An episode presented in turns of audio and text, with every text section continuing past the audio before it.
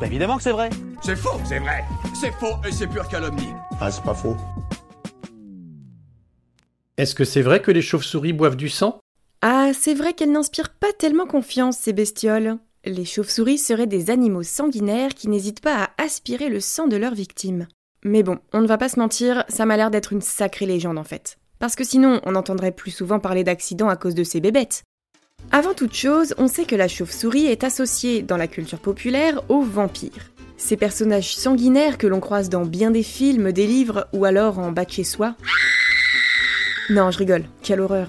Mais c'est sûr que le mythe de Dracula n'a pas forcément aidé à valoriser les chauves-souris. Ce démon d'origine roumaine et popularisé par Bram Stoker boit le sang des vivants et les transforme à leur tour en monstres, ou alors les tue, selon son humeur. Et en tout bon vampire qui se respecte, il est justement capable de se transformer en chauve-souris, et en loup, et en brouillard aussi apparemment. Mais c'est incroyable ça. Oui alors bon, n'oublions pas que c'est une pure fiction, hein. Alors, je vous rassure tout de suite, les petites chauves-souris qu'on voit voler au-dessus de nos têtes en été en Europe sont complètement inoffensives pour les humains. T'es sûr? Et oui, parce que figurez-vous qu'aucune chauve-souris européenne n'aurait l'idée de venir nous sucer le sang. Elle n'en aurait pas l'idée, mais surtout, elle n'en aurait pas non plus la possibilité. En fait, elles sont insectivores, ou beaucoup plus exceptionnellement, consommatrices de poissons ou d'oiseaux.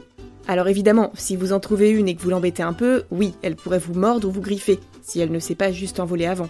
Mais la plupart du temps, ce sont les insectes qu'elles préfèrent déguster pour son dîner. Imaginez un peu, elles peuvent consommer près de la moitié de leur poids en insectes. Elles mangeront aussi bien des moustiques que des papillons de nuit ou encore des parasites. Mais c'est dégoûtant Dégoûtant ou bien pratique, parce que figurez-vous qu'elles limitent ainsi la prolifération d'insectes envahissants.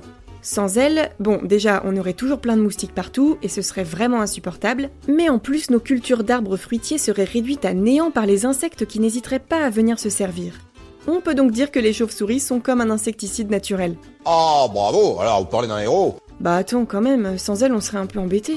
Mais bref, du coup, non, les chauves-souris n'ont rien à voir avec ces monstres avides de sang. Pourtant, c'est vrai qu'elles font peur à pendre la tête en bas enveloppées dans leurs ailes sombres. Mais bon, je vous l'assure, aussi grandes soient-elles, ces chauves-souris sont vraiment inoffensives pour l'humain. Même si je vous avoue que je n'aurais pas tellement envie de croiser leur route parce que certaines d'entre elles peuvent quand même atteindre une envergure de 1m50. C'est le cas par exemple de celle qu'on appelle le renard volant des Philippines.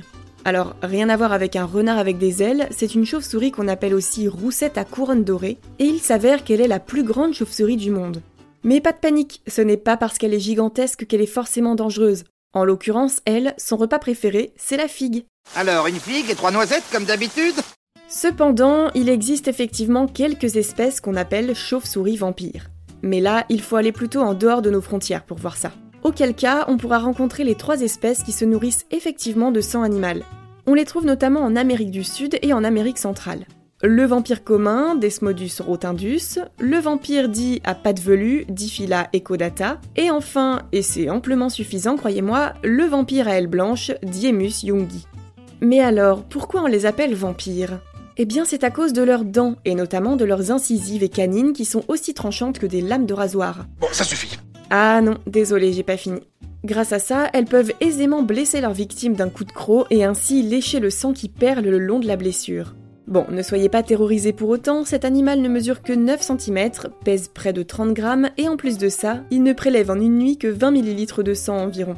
En plus, sachez que ces chauves-souris sont vraiment sympas entre elles. Elles partagent leur butin avec leurs congénères en régurgitant le sang qu'elles ont absorbé. Bon, franchement, c'est dégueu, mais c'est une belle intention quand même. Ok, alors là ça va être un bain de sang. Bon, même si cette pratique sanguinaire dégoûte un peu, ce n'est pas le pire dans cette affaire. Le plus grand problème des vampires, c'est qu'elles peuvent transmettre la rage. Je comprends votre colère. Je comprends votre haine. Ah non, mais je parle de la rage, euh, la maladie quoi.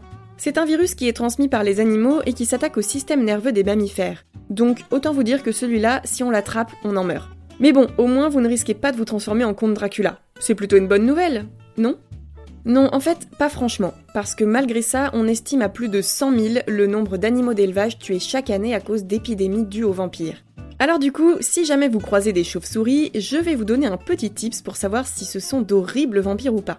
Les frugivores, donc qui mangent principalement des fruits, ont besoin d'une très bonne vue pour être bien sûrs de ce qu'elles sont en train de manger. Du coup, pour ça, la nature les a dotés de grands yeux ronds. A l'inverse, les carnivores ont le plus souvent la vue réduite, sans être aveugles pour autant. Pourquoi? Eh bien parce qu'elles chassent principalement à l'oreille. Donc leurs yeux sont généralement plus petits, mais par contre elles ont des oreilles beaucoup plus grandes. Bon, c'est pas forcément une règle qui marche à 100%, mais au moins c'est un bon premier critère pour réussir à les distinguer.